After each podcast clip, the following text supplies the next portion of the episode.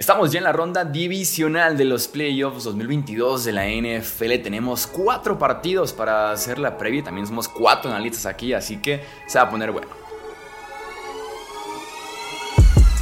Hablemos de fútbol. Hablemos de fútbol. Noticias, análisis, opinión y debate de la NFL con el estilo de Hablemos de fútbol.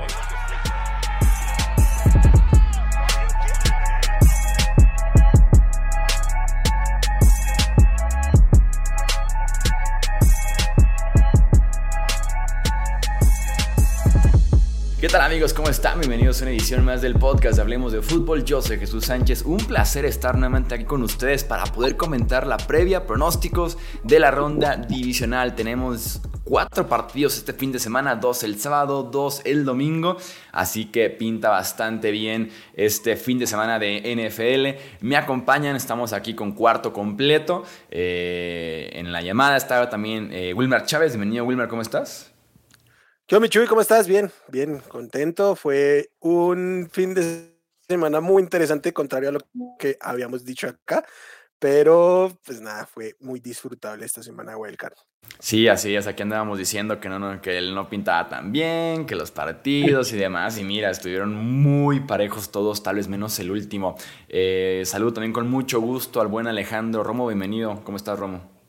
¿Qué tal, Chuy? Buenas noches. Wilmar, Pete, un placer estar de vuelta. Eh, pues ahora sí que contento de estar, de estar de vuelta en el podcast después de una ausencia un poco larga, como un mes ya tenía sin estar por aquí, pero perfecto para arrancar con la ronda divisional. Vacaciones, le dicen algunos. bueno, para. Y también saludo con mucho gusto al buen Pete Domínguez. Si están en YouTube, sí, en efecto, Pete no tiene su cámara, pero aquí está el buen Pete. Estoy grabado. Eso es lo que no sabe la gente. Esto está grabado. La gente piensa que estás emitiéndose en vivo, pero no. Está grabado en este momento. Eh, ya les podemos dar actualizaciones de casi todas las vacantes de head coach, pero deberíamos poder, pero como está grabado, no lo vamos a hacer. Exactamente. Sí, no, tenemos los cuatro partidos de la ronda divisional para poder comentarlos. Vámonos por orden. Tenemos que iniciar en Kansas City, en el Jaguars en contra de los Chiefs. Los Chiefs son favoritos por 8 puntos y medio. Es la línea más alta que tenemos este fin de semana divisional. Eh, ya se enfrentaron esos equipos en la semana 10. Victoria para Kansas City 27 a 17 con un Patrick Mahomes que lanzó para más de 300 yardas y 4 touchdowns. Clave que los Kansas City Chiefs vienen de semana de descanso. Y lo digo clave porque Andy Reid debe ser el máster de la semana de descanso. Siempre he tenido como la idea de que Bywick y Andy Reid siempre gana después con Filadelfia y después con Kansas City. Busqué el dato y con todo y temporada regular y playoffs, el récord de Andy Reid es de 27 victorias y 4 derrotas viniendo de semana de descanso. Y un dato que también sobre este mismo tema de la bye que me voló la cabeza es que Kansas City tuvo cuatro byes en 33 años antes que Patrick Mahomes. Y en el quinto año con Patrick Mahomes es justamente su cuarta semana de descanso también en la postemporada. Wilmer, ¿cuál, ¿cuál, es para ti la clave de este partido de Kansas City? Jacksonville, ¿qué tantas chances le darías a los Jaguars? Está difícil, creo que el tema del bye es muy, muy importante aquí, justamente por eso que dices. Generalmente los buenos coaches aprovechan el bye week. No es lo mismo para todos los coaches, pero Andy Reid sí que sabe utilizarlo. Otro datico random ahí pareció al que diste. Eh, Patrick Mahomes tiene tantos años como la franquicia de Jacksonville. Tienen las mismas victorias en playoffs. Él y la, él y la franquicia, de Jacksonville. Entonces, a, a ver ese desempate. Eh, complejo con Jacksonville, sobre todo lo que pasó. O sea, en la retina tenemos el tremendo regreso, pero también la primera parte que nos dieron el sábado fue un absoluto desastre del equipo en general y puntualmente de Trevor Lawrence. Pero eh, el, el, hueco en el que se metieron un poco engrandece lo que terminaron haciendo Doc Peterson con una clase magistral de entrenar en la NFL. Eh, creo que la clave de ambos lados va a estar ahí puntualmente. El duelo de cocheo me parece súper interesante. Eh, uno y otro quizás top 5 ambos de la liga en este momento y con historia ambos eh, de, de, ganadora. Entonces, creo que, puede ser lo más interesante que nos de Andy Reid. De Andy Reid, sí. Hay un conocimiento ahí. En el duelo de corebacks, obviamente, por más que aquí hay uno, vemos algunos ultra fanáticos de Trevor Lawrence, pues hay una disparidad muy clara. Énfasis en el algunos, ¿no?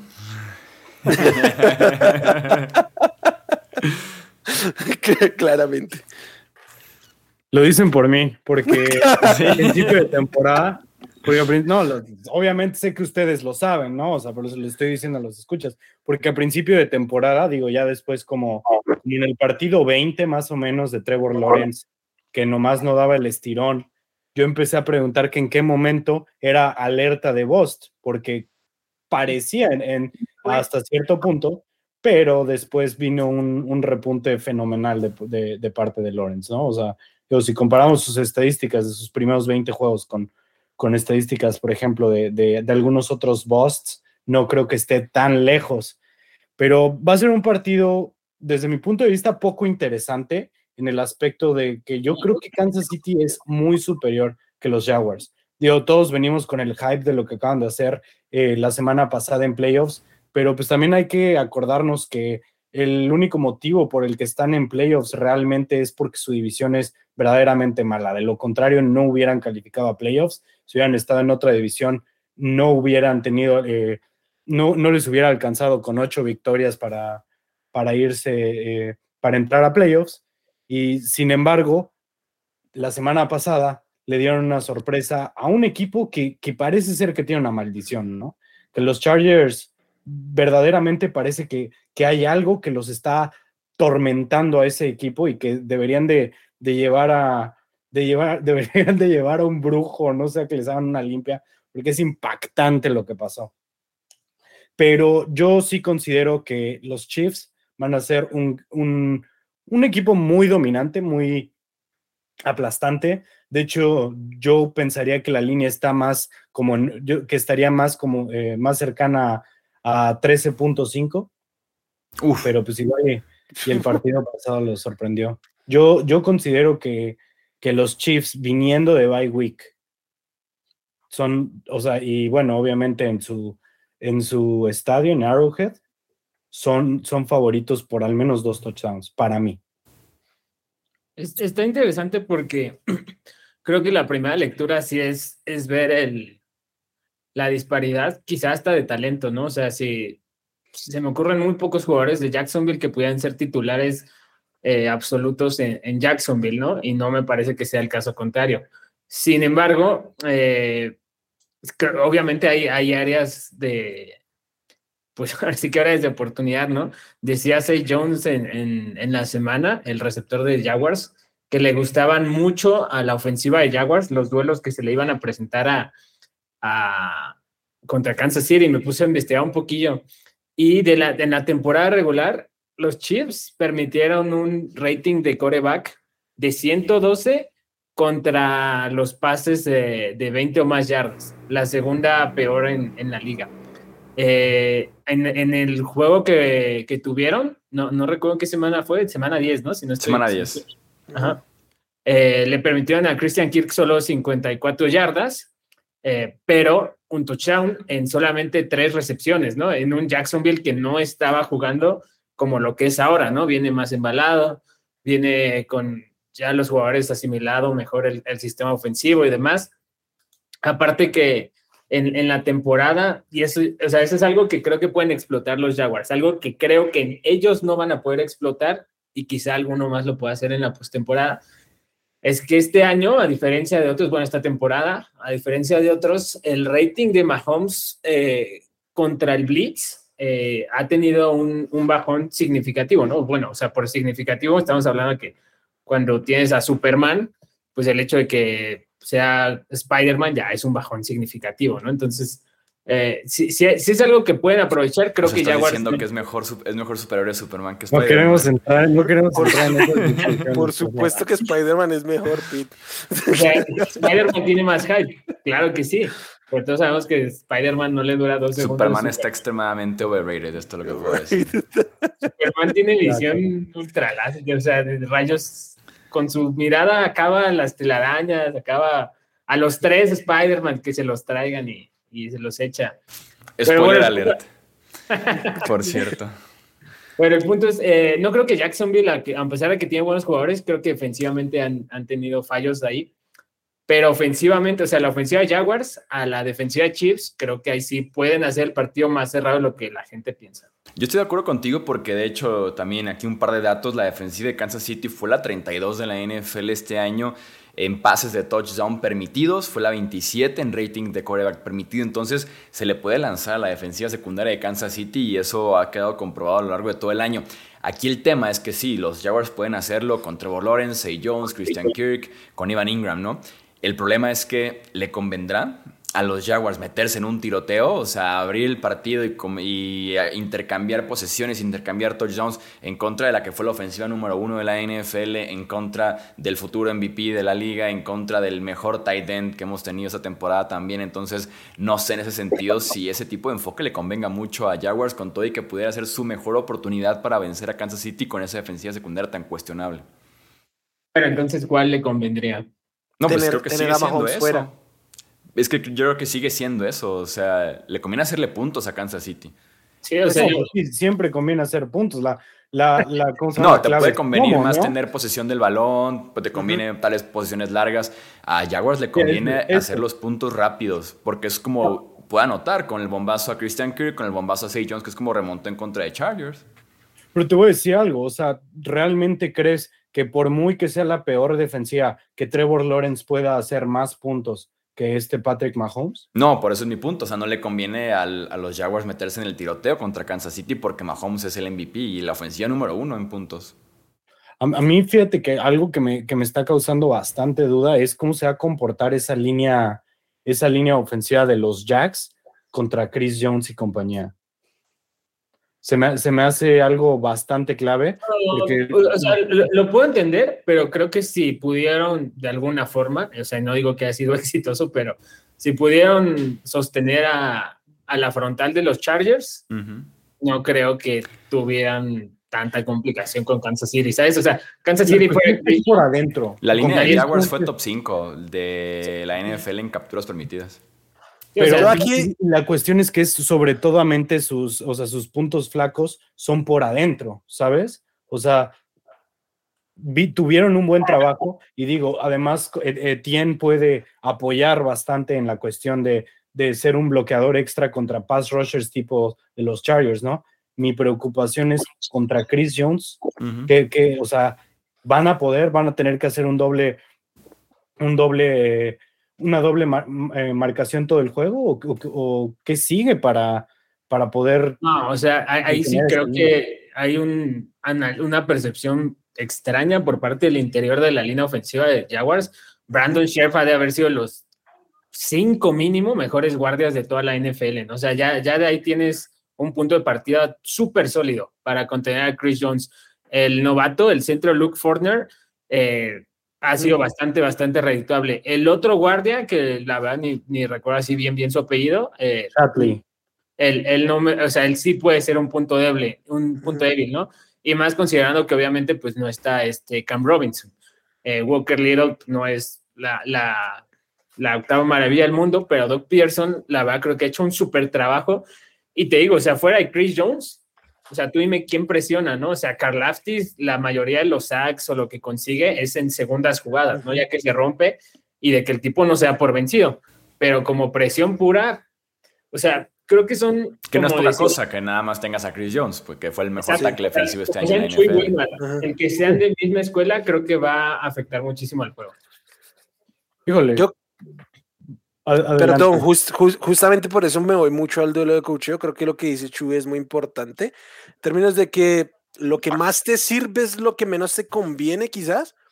Entonces tienen que encontrar maneras, no solo de darle la vuelta al tema, sino de encontrar la agresividad en otros temas. O sea, no solo en el bombazo, sino en el jugártela agresivamente cuando tengas que ir por cuartas cortas. Eh, blitzear si es necesario para impedir este, pues avances grandes, o sea, finalmente suena muy básico, ¿no? Pero la idea termina siendo impedir que el otro convierta más que tú, que contra Kansas City pues es sumamente complejo por lo que hay ahí, pero sí que los duelos individuales en, el, en, la cobertura, sacando a través que él sí, sí que pueden ser muy interesantes, y si logras impedir esto, pues va a ser en base a un show de cocheo muy interesante en el que encuentres maneras eh, no, no solo buenas, sino incluso innovadoras para empezar a restringir a la ofensiva rival y a producir puntos por tu lado, porque si sacar a Mahomes un rato es, pues es un lujo, pero llega y te mete siete puntos en 20 segundos y hasta ahí te llegó tu duelo de posición y, no tienes mucho por hacer ahí. Y que también se debe venir un partidazo de Travis Kelsey. ¿eh? Gerald Everett cumplió muy bien contra esta defensiva de Jacksonville, que fue la 30 cubriendo a Titans este año. Eh, vamos con picks. Eh, ahora sí, ¿alguien tiene a los Jaguars? No. No. No, no, pero creo que va a ser. Otra vez, Fred. ¿Cuánto era la línea? 8-5. 8-5. O sea, creo que en una de esas puede ser igual y un poquito menos de un touchdown o, o un touchdown exacto. Que los Kansas City Chiefs tal vez no fueron tan dominantes, diría yo, este año, en varios momentos de la temporada, pero confiaría en que postemporada sea un show aparte. ¿eh? Ah, y como dices, o sea, Andy Reid, o sea, la, verdad sí ha demostrado, ¿no? Que hay, hay, hay cocina aparte, el coach de los Chiefs. Pero, o sea, como dices, si tú ves su calendario, ¿a quién le han ganado de forma aplastante, ¿no? En esta temporada. Y sobre todo en la parte final, ¿no? La parte final solo a, Raiders. Tal vez la semana 18, sí. Partido, ¿no? Todos los demás ganaron por tres contra Broncos, eh, a Seattle también, a Houston se fueron a tiempo extra, Denver los hizo sufrir contra Cincinnati. En los dos, en los dos partidos, Denver, ¿eh? Sí, o sea, Veremos entonces qué pasa en ese partido entre Chiefs y Jaguars. Una duda, una duda rápida. La línea está en, en 53, ¿altas o bajas? Altas. Sí. Es... Es, el, es el partido que más proyecta puntos, obviamente. Yo creo que por lo mismo tiene truco. O sea que pueden ser posiciones un poco largas, pero yo iría bajas. Vamos con el siguiente partido, es el round 3 entre Giants e Eagles en esta temporada. Filadelfia es favorito por 7 puntos y medio. Eh, Philly ya barrió Nueva York este año, 48-22 en semana 14, 22-16 en semana 18. Historia importante es que Jalen Hurts está sano. Jalen Hurts ya no aparece en el reporte de lesionados de Filadelfia después de que se perdiera semana 16 y 17, lesionado al hombro izquierdo. Sí jugó limitado en semana 18 para asegurar justamente este primer sembrado de la NFC. Y también Lane Johnson, el taque derecho, ya está entrenando de forma limitada, pero de regreso en entrenamientos para Filadelfia. Pete, ¿cuál dirías que es la clave para este enfrentamiento 3 entre Giants e Eagles? Ah, está padrísimo que los dos corebacks son eh, overachievers, ¿no? Ni de Jalen Hurts, creo que muchos esperaban alguna situación de mejoría, pero no que fuera candidato MVP. Y Daniel Jones, personalmente, siempre creí que podía ser un Kirk Cousins, jamás pensé que podía llegar a este nivel. Eh, para los dos va a ser contener el juego terrestre de los corebacks, forzar a que ambos corebacks te ganen con el brazo, obviamente para para Giants es más, es más reto porque tienen un Devonta Smith, tienen un AJ Brown, tienen un Dallas Goddard, ¿no? Y los Giants, pues, por más que me quieran vencer, vender a Isaiah Hodgins como eh, el super gran receptor que nadie vio venir, o sea, es, es, buen jugador, pero no es un wide receiver uno, ¿no? Que debería ser capaz de contenerlo Darius Slade. Eh, personalmente, y estoy midiendo muy bien lo que puedo decir, creo que en el mismo contexto, Brian Dable es mejor coach que Nick Sirianni. O sea, si tuvieran los, las mismas herramientas, y por ello creo que va a ser más complejo para Eagles contener el juego terrestre de Giants. Yo tal vez me, de lo que, del, hablando justamente eso mismo del juego terrestre de los Giants, Filadelfia tuvo un diciembre espantoso y un enero espantoso frenando el juego por tierra, pero que estaba directamente relacionado a la lesión de Jordan Davis, también Limbal Joseph que llegó, luego, luego se lesionó, Montesue también sale de la alineación, o sea, respondió directamente las lesiones de la línea defensiva a tener una defensiva terrestre tirándola hasta mala en el cierre de temporada. Entonces, si están sanos, yo esperaría que esta defensiva de Philadelphia pueda contener, contener perdón, a Saquon Barkley y que Giants se vea con la necesidad, que se me hace una gran herramienta y que hicieron muy buen uso de ella en contra de Minnesota, de correr con Daniel Jones. Corrió 17 veces Daniel Jones y muchas veces por diseño, diría que hasta la mayoría. Wow, eso, eso 17 veces no me lo veía venir de Daniel Jones. Qué partidazo tuvo. Ahora yo les voy a decir algo, este partido para mí es bastante, va a ser bastante complicado para Filadelfia. Hay varias, varios motivos. El primero es, no es tan común que un equipo, digo, primero que nada, se enfrente tres veces al mismo equipo en una temporada y que las tres veces lo venza. No es tan común. O sea, ha habido muchas veces en la historia donde el, el equipo que barrió en temporada regular pierde contra, contra el equipo que se fue 0-2. Ahora, esto es una. Después, venimos de que Filadelfia y Jalen Hurts descansaron la semana pasada y Hurts realmente no está en ningún tipo de ritmo. Jugó un poquito en la semana 18, pero dos semanas anteriores a esto no tuvo ninguna participación. No sé si se acuerdan por ahí los que, este, los que ven la NFL desde el 2004, 2005, lo que le pasaba siempre a Peyton Manning y Tony Dungy. No sé si se acuerdan que, que se, iban los, se iban los Colts 14-2 o 15-1, terminaban como el sembrado número uno, y ya cuando tenían garantizado el sembrado número uno, descansaban a sus jugadores una o dos semanas antes, y ¿qué pasaba? Llegaban fuera de ritmo. En el último partido, Filadelfia como tal no los, no los descansó enteramente, pero la cuestión con Jalen Hurts, a mí en lo particular sí me preocupa, porque es el motor de una ofensiva que se vio completamente diezmada en cuanto él no estuvo, en cuanto él no estuvo sano. Entonces, yo creo que va a ser este partido mucho más cercano de lo que muchos esperarían. Yo me sumaría en ese sentido a las dudas sobre el ritmo de Jalen Hurts. Sí, creo que me, uniría al club del estoy preocupado y hasta eh, esperaría un inicio lento a este partido. Tal vez después poco a poco va agarrando ritmo porque la defensiva de, de Nueva York no es tan buena. Pero sí podría haber que no inicien del todo bien con Jalen Hurts. Sobre todo porque este tipo de cosas generalmente te los da la experiencia, ¿no? Y pues es el debut en playoffs para Jalen Hurts. No, no lo es, ¿sí? Ah, perdón. No, la temporada pasada jugó no, la temporada pasada, contra la temporada Tampa Bay, pero jugó. Horrible, pero jugó. Eh, pero sí es una cosa que vas lidiando con el tiempo y con el callo que te hacen los partidos. Eh, un dato curioso, eh, Daniel Jones viene, no, solo corrió 17 veces, también fue el partido que más pases intentó en la, en la temporada, que creo que es un un aliciente para los Giants decir, o sea, sí, va a ser más complejo ganar con el brazo, pero cuando lo obligaron a lanzar, igual y tuvo un, muy buen juego. Eh, obviamente. Que, yo agregaría que también los receptores de los Giants estaban extremadamente abiertos, ¿eh? O sea, de que nadie a la redonda, a diferencia de lo que les espera con Darius Slay y James Bradbury. Es, ese, ese va a ser un, un tema importante. Eh, yo estoy muy de acuerdo, me devuelvo a lo que dijo Pita hace un rato. Brian Dable, un trabajo espectacular.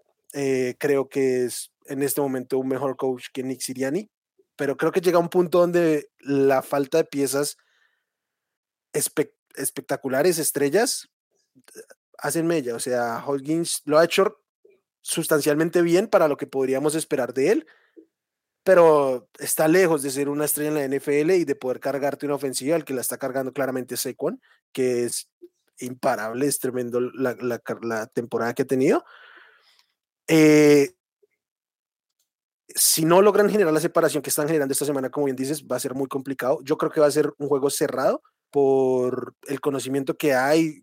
Lo mismo de haberse encontrado ya dos, dos partidos en esta temporada genera ciertas eh, pues aprendizajes alrededor de lo que de lo que están jugando y el estilo que tienen tu rival y particularmente la persona que tienes enfrente y creo que ahí termina sacando ventaja el, talento que hay por el lado de, Filadelfia. Yo sí creo que Saquon va a poder correr, pero que va a llegar a un punto donde no va a ser sostenible y, que Filadelfia va a terminar sacando el juego más allá de que sea un juego cerrado a lo largo del partido. ¿Y sabes cuál es otro punto que digo?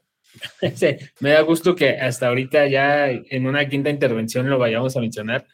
Eh, que, o sea, que lo hemos repetido, es divisional. o sea, ya hemos repetido que se enfrentan tres veces y tal, pero el hecho de que sea divisional eh, sí, sí implica mucho, ¿no? No recuerdo qué jugador escuché alguna vez, eh, bueno, de estos exjugadores que ya están en, en medios, que decían, es que al final le aprendes, si tú eres pass rusher, le aprendes hasta el tackle, ¿no? Cuando mueve un brazo hacia la izquierda y afuera, eh, que va a ser eh, jugada de acarreo por fuera, ¿no? Y si lo mueve hacia la izquierda, pero abajo, que va a ser acarreo por dentro, ¿no? O sea, se conocen todas esas técnicas y más los que ya llevarán muchos años eh, compartiendo división, ¿no? Que imagínate, en dos años has jugado con ellos seis, siete veces, al menos que 40 snaps, o sea, al menos, o sea, 200 snaps casi que has jugado con ellos, obviamente más el tape que ves y estudias, sí, influye un poco, ¿no? Bueno, sí influye bastante.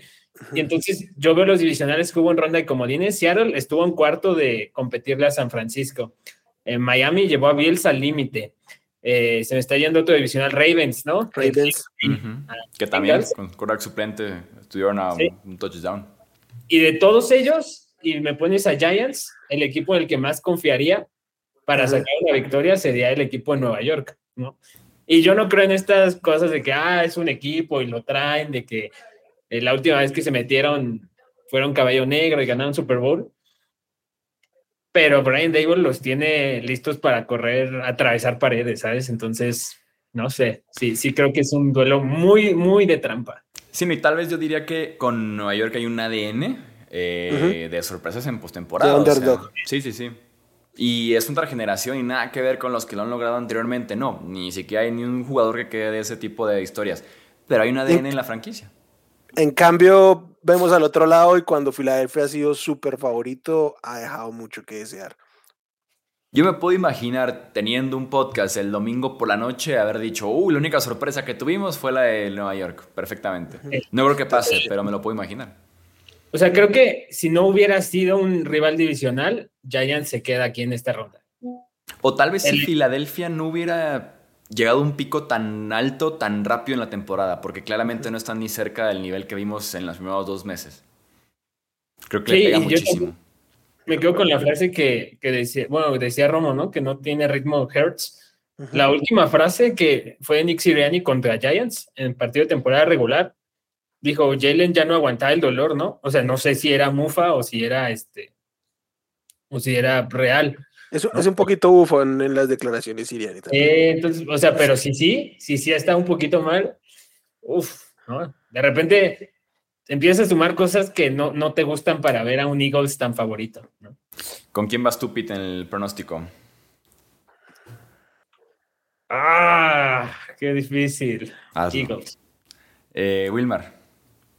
Eh, me voy a quedar con Eagles y solo para terminar, me alegra que Alex haya afirmado el gran juego de Daniel Jones con 17 acarreos para un coreback.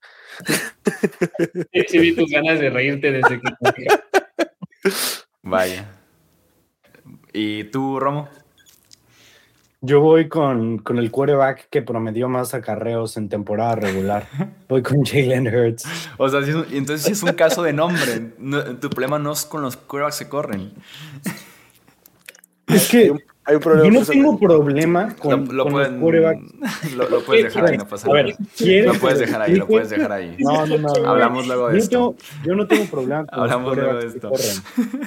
La gente no sabe. Yo lo que digo es que no es sustentable que además de los golpes que un jugador ya recibe, que un coreback ya recibe como pasador, que se exponga 10, 15 veces en promedio por partido como corredor y que puedas esperar que tenga el mismo nivel de salud que, que un pasador que no se expone de la misma manera.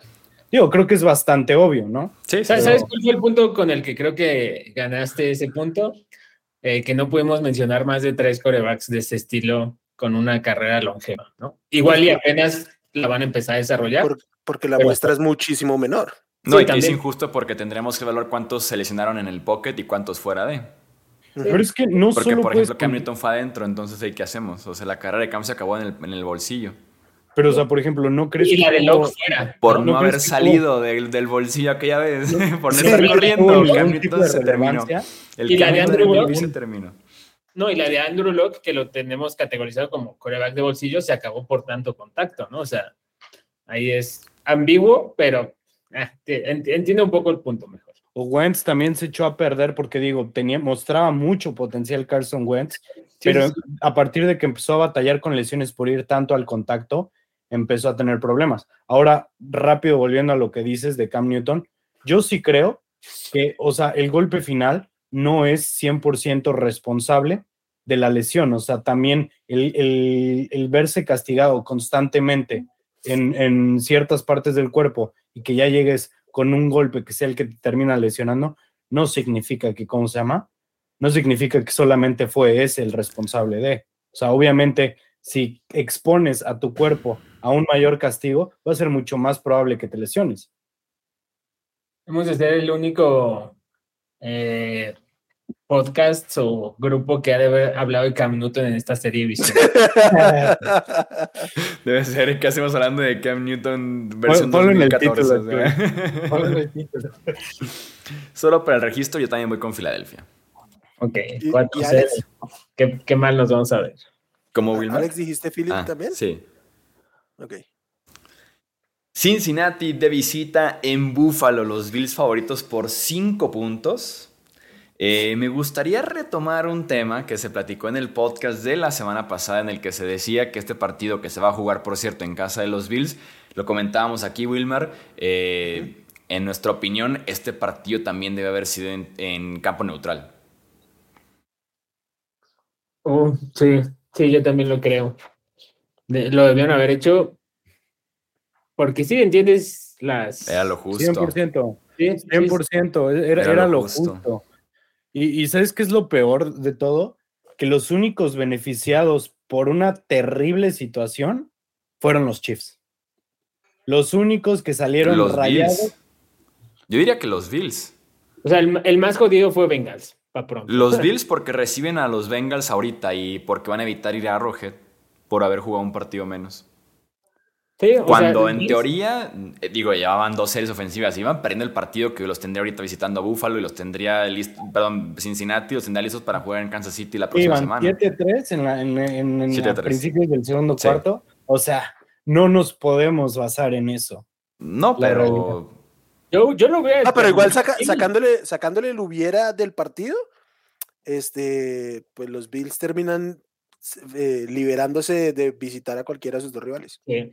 Y aparte, no es lo mismo empezar tus playoffs contra Jaguars de local que recibiendo a Miami que te desgaste todo el juego y luego ir a pelearte con Bengals. O sea, ahí sí. o, sea, fue 100%, o sea, 100 benefició a Kansas City. O sea, para empezar la semana de descanso. Después, en lugar de tener que recibir. Pero Kansas City ya era primer sembrado, ¿no? Kansas City con que ganara sus partidos restantes no, si Bills ganaba, si Bills, ganaba, era primer sembrado. Ok. Bills era el primer sembrado. Entonces, para mí fue algo mm. muy, o sea, un sabor muy amargo. O sea, como de algo tan, tan trágico puede salir beneficiado un, equipo tercero. eso, fue lo peor de todo. Yo creo que lo que debieron haber hecho fue, ok, se suspende, vamos a respetar que Buffalo tenía el primer, el primer seed y ¿cómo se llama? Y si, si, lo, si gana Buffalo se queda con su primer seed o si pierde Kansas City, ¿no? Pero, pero, si Buffalo gana, no tampoco va a ir a la Rojet, entonces se acaba la supuesta ventaja de los Chiefs en términos de la localía. Pues ah, ¿y no crees que hay ventaja en la semana? No, y de enfrentar a los Jaguars.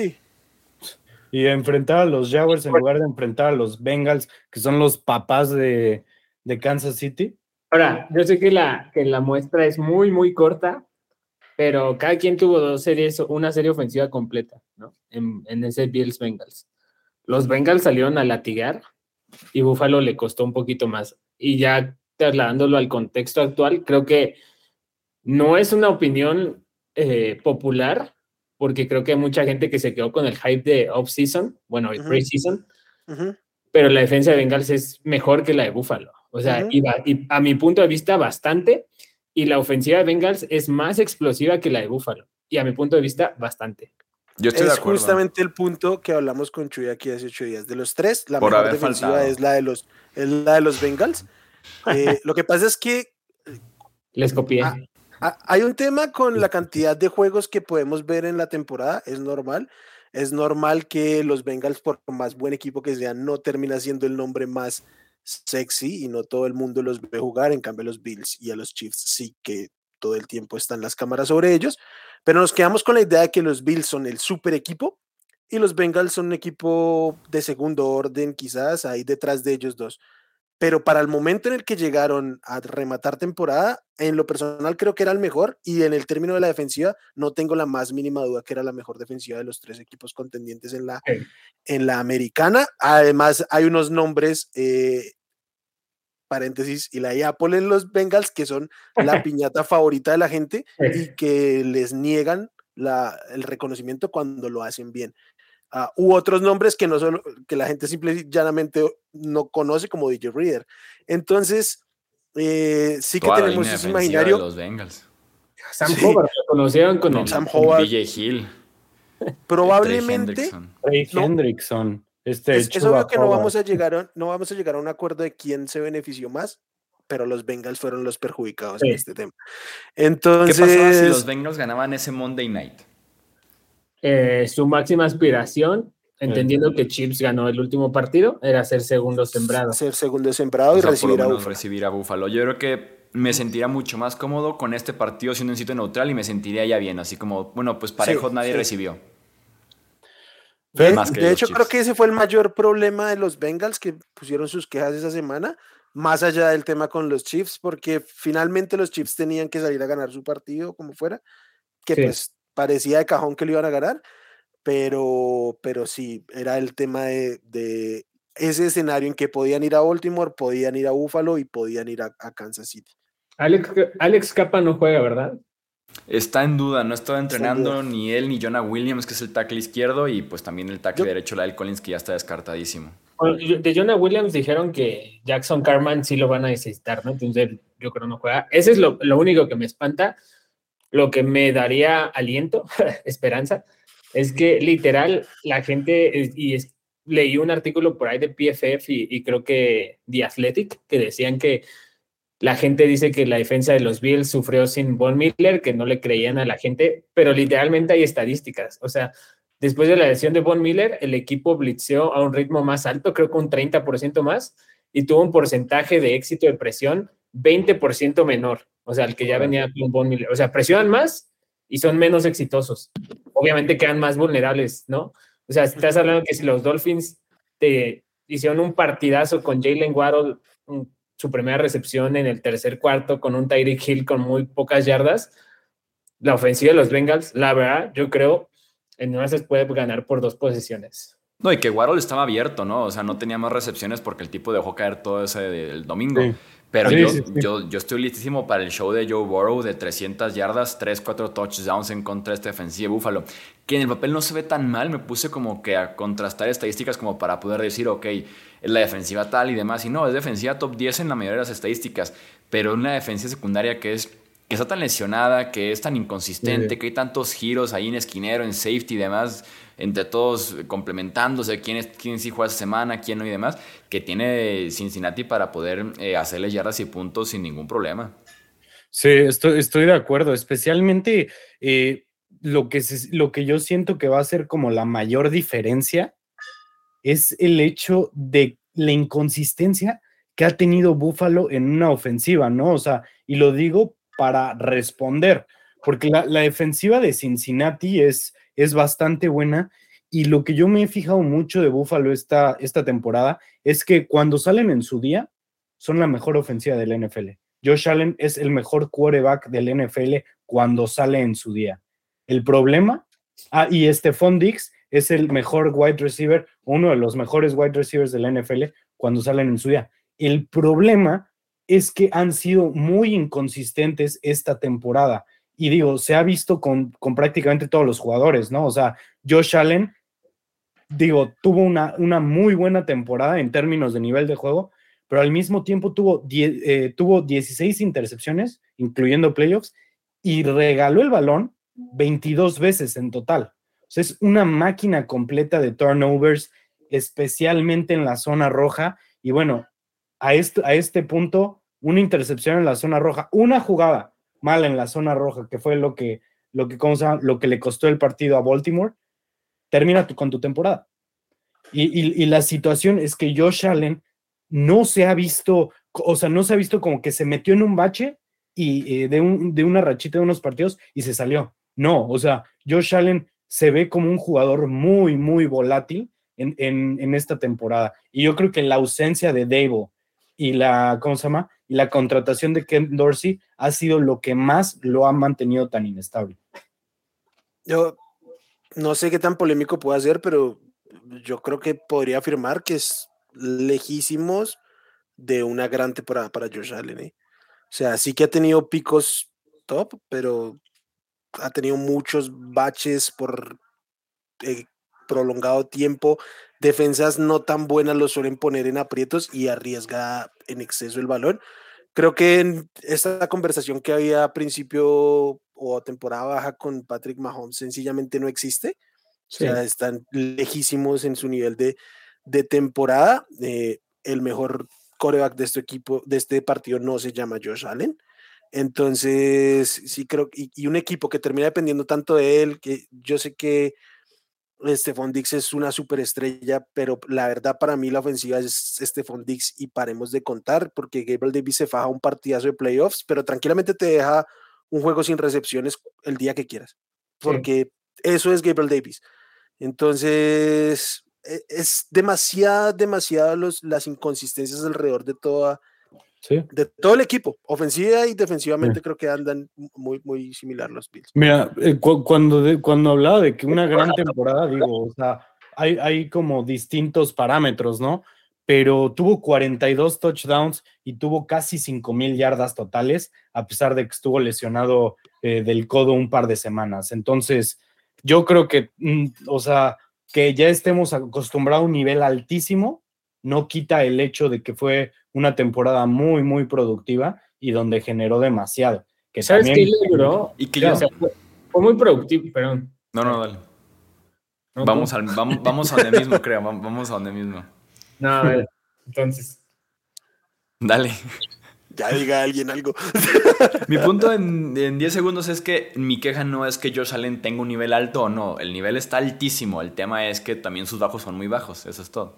O sea, mi queja Sí. no es que el tipo sea buenísimo. No, el tipo lo es. Pero también. Es, tiene es- es momentos la de- definición de volátil, ¿no? Ujú.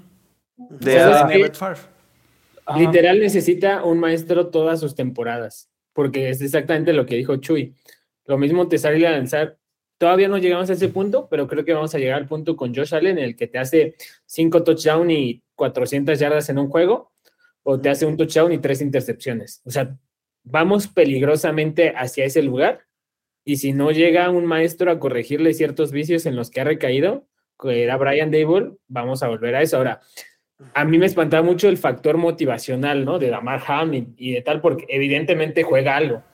Después de lo que vi contra Miami, creo que ese factor, la verdad, no existe. O sea, Sí, no, no, alcanza. me espantaba muchísimo, me espantaba muchísimo de que si fuera a ser algo psicológico que, que los empujara, pero no, no, no les duró nada. Eh, y del otro lado, ¿No te da en ese sentido la impresión de que Buffalo se alejó de Damar. Hamlin?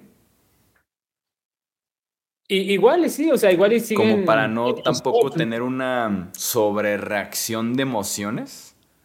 Pues es que es muy raro, ¿no? Porque, o sea, contra Pats decían a Jim Hines, ¿no? Lo tenía que hacer por mi hermano. Y Josh Allen, no, después de todo lo que vivimos, esto es lo que estábamos, el catalizador y demás. Yo no vi jugar a los Bills de una forma diferente que como los vi hasta el 20 de diciembre, ¿no? O sea, co- como que ese es el punto. Y, y del otro lado está un coreback con su mejor receptor, con su mejor amigo, que las últimas dos temporadas completas que han jugado juntos llegaron a la final, ¿no? En LSU y el Super Bowl. Porque el primer año de novato de Joe Burrow se, se lesionó, ¿no? Y no iba a llegar, obviamente.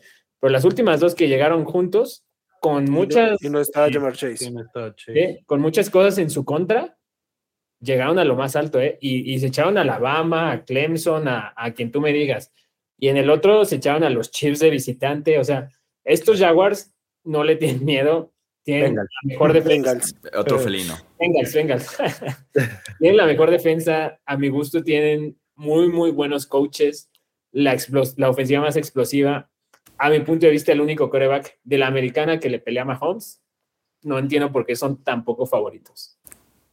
Los Bills son- la- Los Bills son favoritos en este momento. Sí, por cinco puntos. Incluso Por la o sea, línea. La Incluso en aquel abrió- Monday abrió Night también era 3.5. favorito por cuatro puntos Búfalo. Sí. Ajá, no lo entiendo. Se me hace mucho.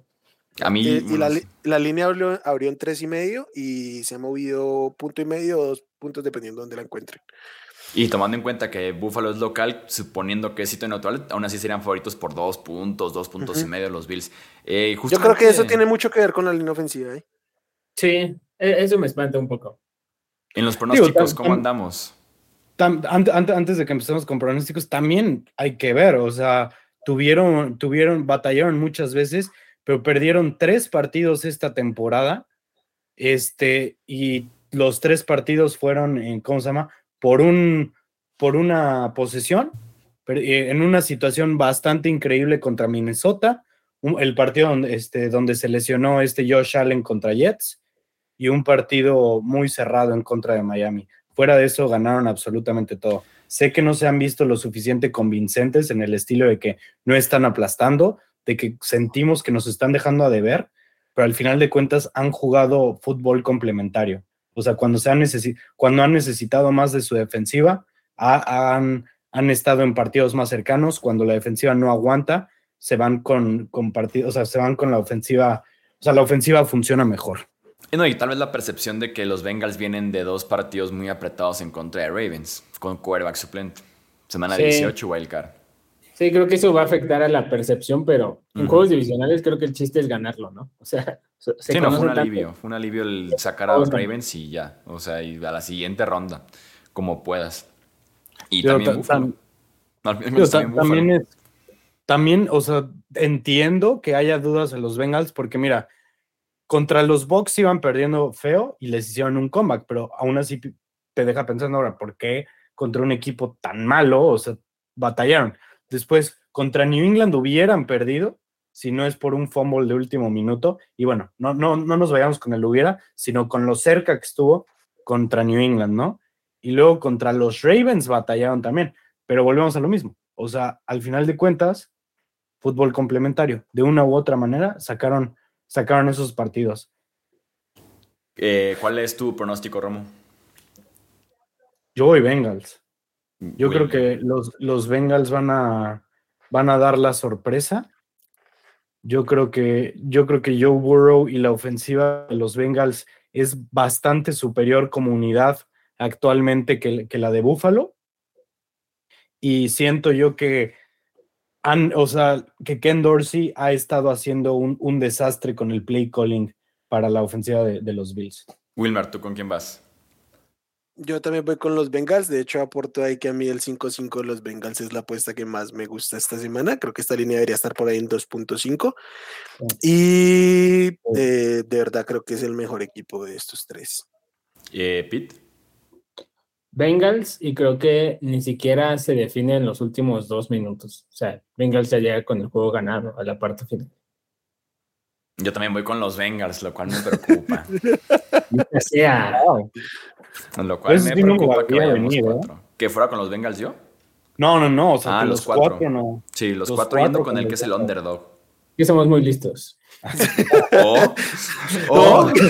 No, nos, acabas de jinxear. Sí, la verdad es que sí, ¿eh? Sí nos acabas de jinxear mal. Bueno, jinxeamos desde el pasado, también los cuatro... No, pero diciendo que somos muy listos. Los cuatro Eagles. No, no, no, pero diciendo que somos muy listos nos acabas de jinxear. ¿Por qué? Porque si los cuatro nos equivocamos, pues automáticamente nos convertimos en lo contrario. Más bien nos creemos muy listos. y para cerrar tenemos el partido de Dallas visitando San Francisco. En este caso los Niners son favoritos por cuatro puntos. Eh, ¿Cuál es tu clave en este partido, Pete? no creo que haya forma en la que puedan detener el famosísimo esquema de juego terrestre externo de los Niners. Vieron, no sé si vieron un breakdown que se hizo popular por ahí en, social media de cómo Doc Peterson en la jugada definitiva del partido puso a, a, Sante Samuel Jr. a intentar taclear a Travis Etienne, ¿no? Un corner que taclea pésimo y se lo comieron. Bueno, le va a hacer lo mismo y se lo van a hacer cinco mil veces. Los Niners van a poner a taclear a Trevon Diggs y a su otro corner malísimo que tienen. Trevon Diggs me parece bastante decente. Eh, y no creo que puedan competir. O sea, no creo que vayan, o sea, me refiero, no creo que puedan aguantar el nivel los Cowboys. Sí me parece que van a competir dos cuartos, quizá tres, tres, incluso el último, pero en un punto es muy físico San Francisco. No van a poder dar el nivel físico. Es increíble la estadística de que los Niners llevan cuatro partidos consecutivos con por lo menos 37 puntos. Es una estadística que... Brutal. Sí, o sea, no, no tiene ningún tipo de sentido, más si tomamos en cuenta que es con quarterback novato, con quarterback que aparte fue el último pick del draft. ¿Cómo? El Al tercer coreback, además, sí. Pero el, nivel que ha tomado George Kittle en zona roja, el nivel de Divo Samuel la semana pasada, que es el mejor Divo de toda la temporada, McCaffrey, que es el regreso del año. Entonces, ya viendo los factores lo puedes entender, pero 37 puntos con, de cuatro partidos consecutivos es brutal. Y esta defensiva de Dallas se los va a comer. Por más que tal vez no 37 por ser Dan Quinn y que ha sido un gran coordinador ofensivo para ellos desde que llegó. 35. 36. No recordaba a Dan Quinn. Dan Quinn, Kyle Shanahan lo va a tener de hijo, lo va a arrastrar. Sí, es que no hay esta demasiado talento ahí. Desde que Purdy es el titular de los Niners, promedian 34.8 puntos por partido, lo que los convertiría en el equipo número uno este, en puntos. El más cercano, que son los Chiefs, que bueno, que terminaron como número uno porque ellos sí tuvieron la temporada entera, fue 29.2. O sea, estamos hablando de que por más de cinco puntos de Sí, diferencia, si, si tuvieran ese, es el ritmo que traen con Purdy, si lo hubieran tenido la temporada entera. Definitivamente se han visto muy bien. Eh, los Niners, Purdy, lo que sea. A mí no me encantó el juego pasado de Purdy. Sé que las estadísticas hablan, hablan distinto, pero viéndolo, siendo objetivo, digo, me encanta la historia. No sé si se acuerdan, en el podcast yo dije que, que no sabíamos qué iba a pasar, que igual y podía terminar siendo una historia de, de ¿cómo se llama? De hadas, una, una, una historia Cenicienta. ajá, una cenicienta. Y, y no tengo absolutamente nada en contra, pero no me gustó nada el partido pasado y por ver lo que está haciendo Dan Quinn con, esta defen- con la defensiva de los Cowboys, ver lo que le hicieron a Tom Brady, que digo, mala temporada y lo que quisieran, pero ya, por mucho que me duela, ya hay que darles más respeto a los Cowboys. Desde el principio de temporada en este podcast los hemos descalificado, los pusimos con que iban a ser un equipo mediocre y yo creo que mínimo este punto de la temporada merecen más respeto. No, Dak Prescott no, Chuy. Este, No, si alguien me ha defendido a los Cowboys he sido yo. Llevan Bueno, el pero power ah. ranking en el sexto lugar como dos meses y he defendido a Dak Prescott. Claro, también fue el que más mierda le tiró en temporada. Yo a Sí. No, no, no, a Dak no, a los, a los Cowboys. Ah, los Sí. Cowboys sí. A los Cowboys. y, y Dak Prescott fue el líder de intercepciones. Una estadística sumamente engañosa. Sí, Sumamente engañosa. Luego Pues lo Así como, jugar, así como los cinco touchdowns de Brock Purdy la semana pasada. O Sa- cuatro, ¿sabes quién qué? cuántos fueron. Creo que De todos modos, te pierdes cinco partidos. Brock Purdy creo que jugó muy mal, lanzó muy mal sus primeros 10 pases. Después de eso, el tipo jugó un nivel, a mi punto de vista, brutal. O sea, pero hubo una que no fue pase completo, que se la soltó a Yuk en, en la esquinita. Eso no te lo hacía Jimmy Garoppolo, pero ni de chiste. Una, una jugada tipo Oh, ya Mahomes, ¿no? Que Sí, se bailó sea, como a 3, 4. se Y, y lo que decías de, de la defensa de los Boys y, y- y Tom Brady, puta, los Panthers pusieron a sufrir a Tom Brady. O sea, Yo yo, sé que que- es lo que sea, pero los Panthers pusieron a Sí, sufrir a Tom no. Brady. La única chance yo diría que tiene la defensiva de Dallas es el tema de la presión al coreback. Porque uno es Micah Parsons. Sí. eh, y que seguramente Contra van a alinearlo. No, pero es que ahí tienes ¿Qué? un duelo del pros. Pero es que Micah Parsons rochó 60% de las veces por el tackle izquierdo y 40% por tackle derecho. Ponlo con Mike McGlinchey todo el partido y listo, ¿no? Que se coma el peor tackle de los dos. Y no al All Pro, obviamente.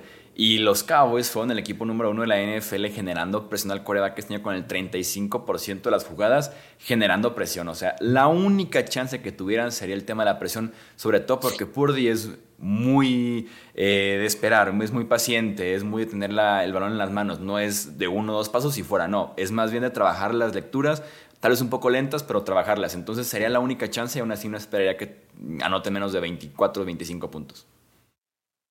Yo creo que hay que encontrar un punto medio entre lo de Romo y lo de Pitt en la opinión sobre Brock. Tampoco creo que haya sido un espectáculo lo que hizo esta semana, pero sí que jugó bien. A mí Eh, se me ocurrió pero decir lo en los Power Rankings que Purdy había tenido un partido mediocre o decente y el 99% de los comentarios son aficionados de. Niners eh, enojadísimos. Diciéndome No, que, si no vi, que si no vi los ¿Tú sabes cuatro touchdowns.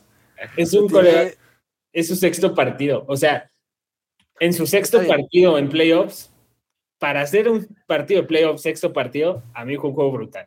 O sea, si tú ahorita Es- me dices un coreback que sea Kenny Pickett, que ya tiene 10 juegos en la liga, a jugar ese partido no te lo juega igual. Mm, Dame uno de la generación pasada, no te lo juega igual. Incluso igual y Justin Fields no te lo juega igual.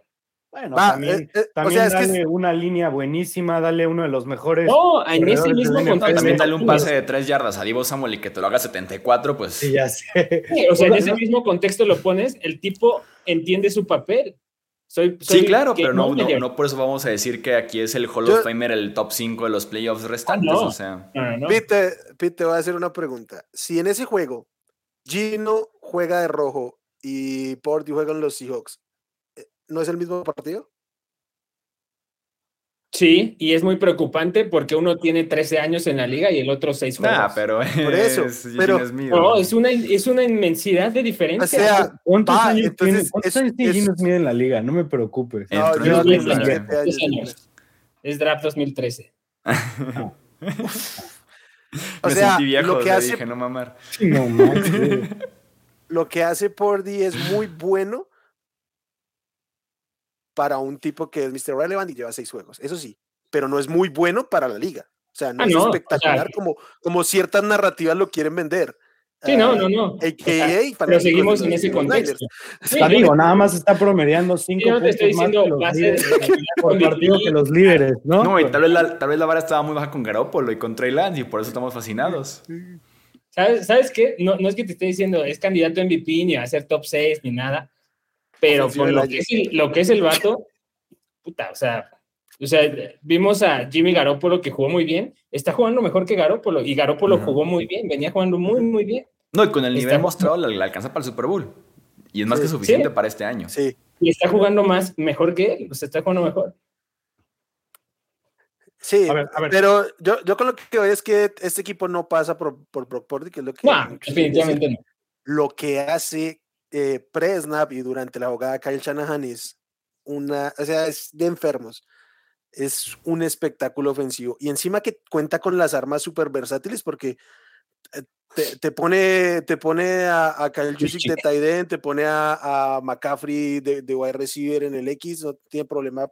Divo en el backfield, Ayuk en el backfield si quiere, se puede hacer lo que quiera con la gente que tiene ahí, pero encima lo, lo que se ve de esta ofensiva de los, de los Niners es un lujo, Tiene, tiene los jugadores más versátiles, sin duda alguna. sin duda.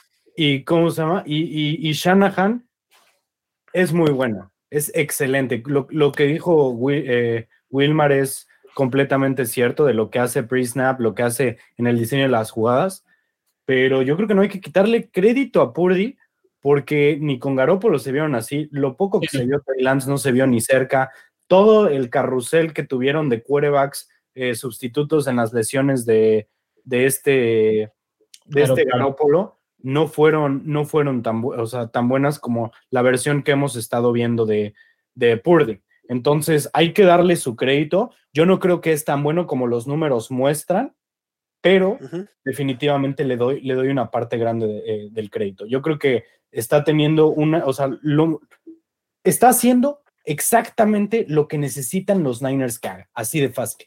Y un poquito más.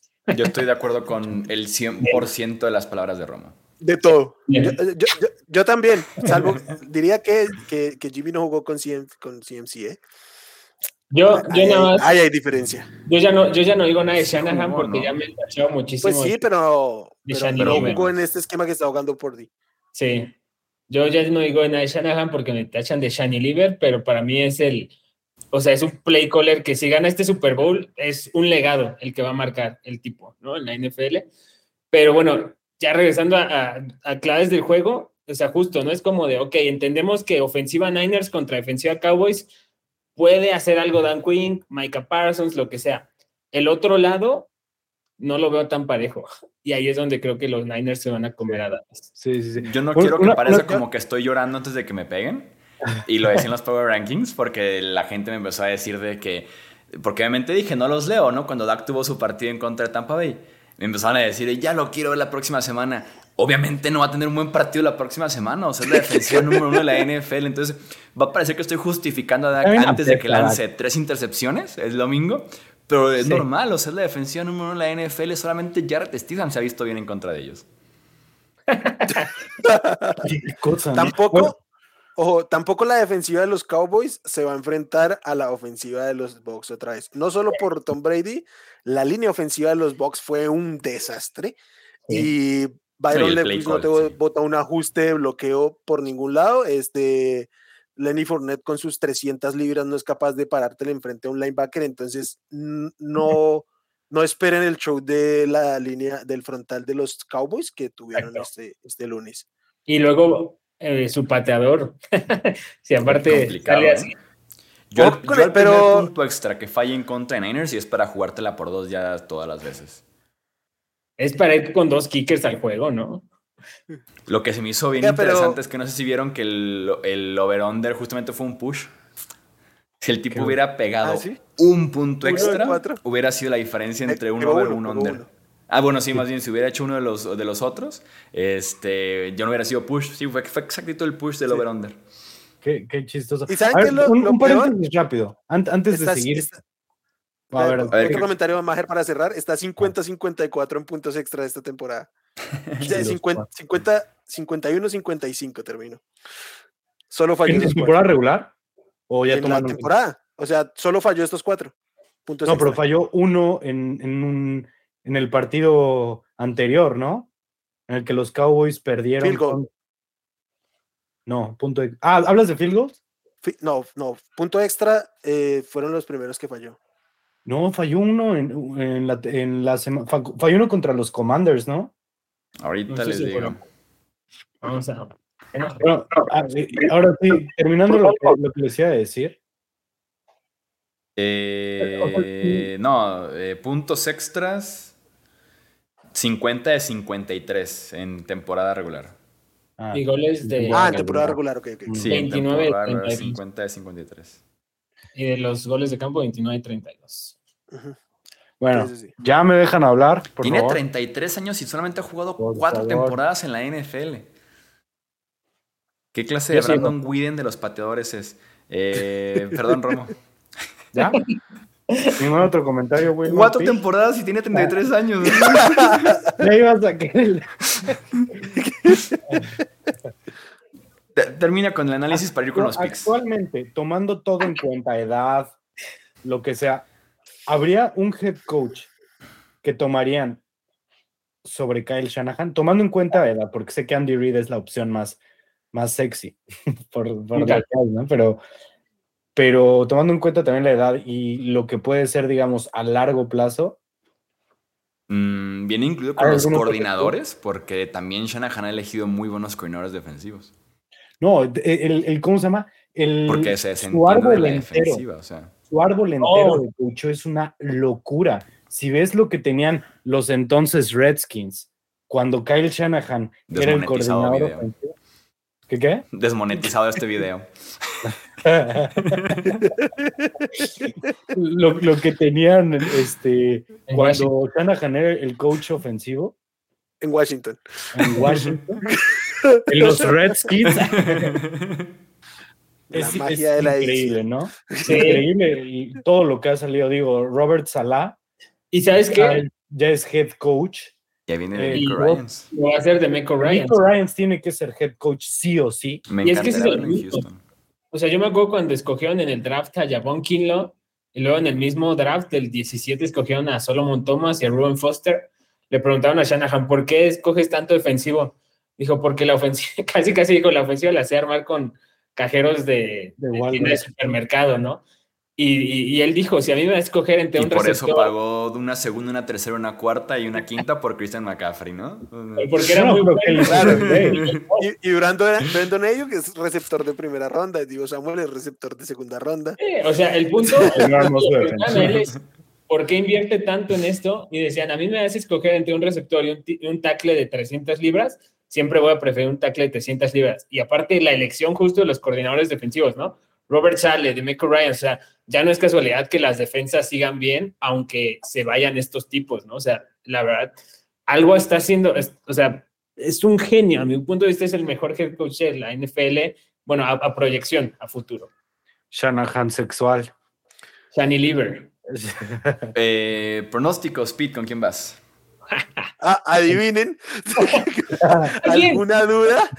Les voy a preguntar. Pásale un trapo primero. Incluso no creen, que no creen que incluso el spread de cuatro puntos es muy poco. Está cortísimo. Les iba a preguntar eso. ¿No ven este juego más disparejo? Y creo que puede ser un factor que la gente está tomando como referencia los playoffs pasados. ¿Más disparejo que mm. cuál? Que, que este de los playoffs pasados, que se enfrentaron igual ellos. Ah, ok, sí. Yo, yo creo que sí van a incomodar bastante a Purdy. Y yo creo que eso va a ser un factor muy importante.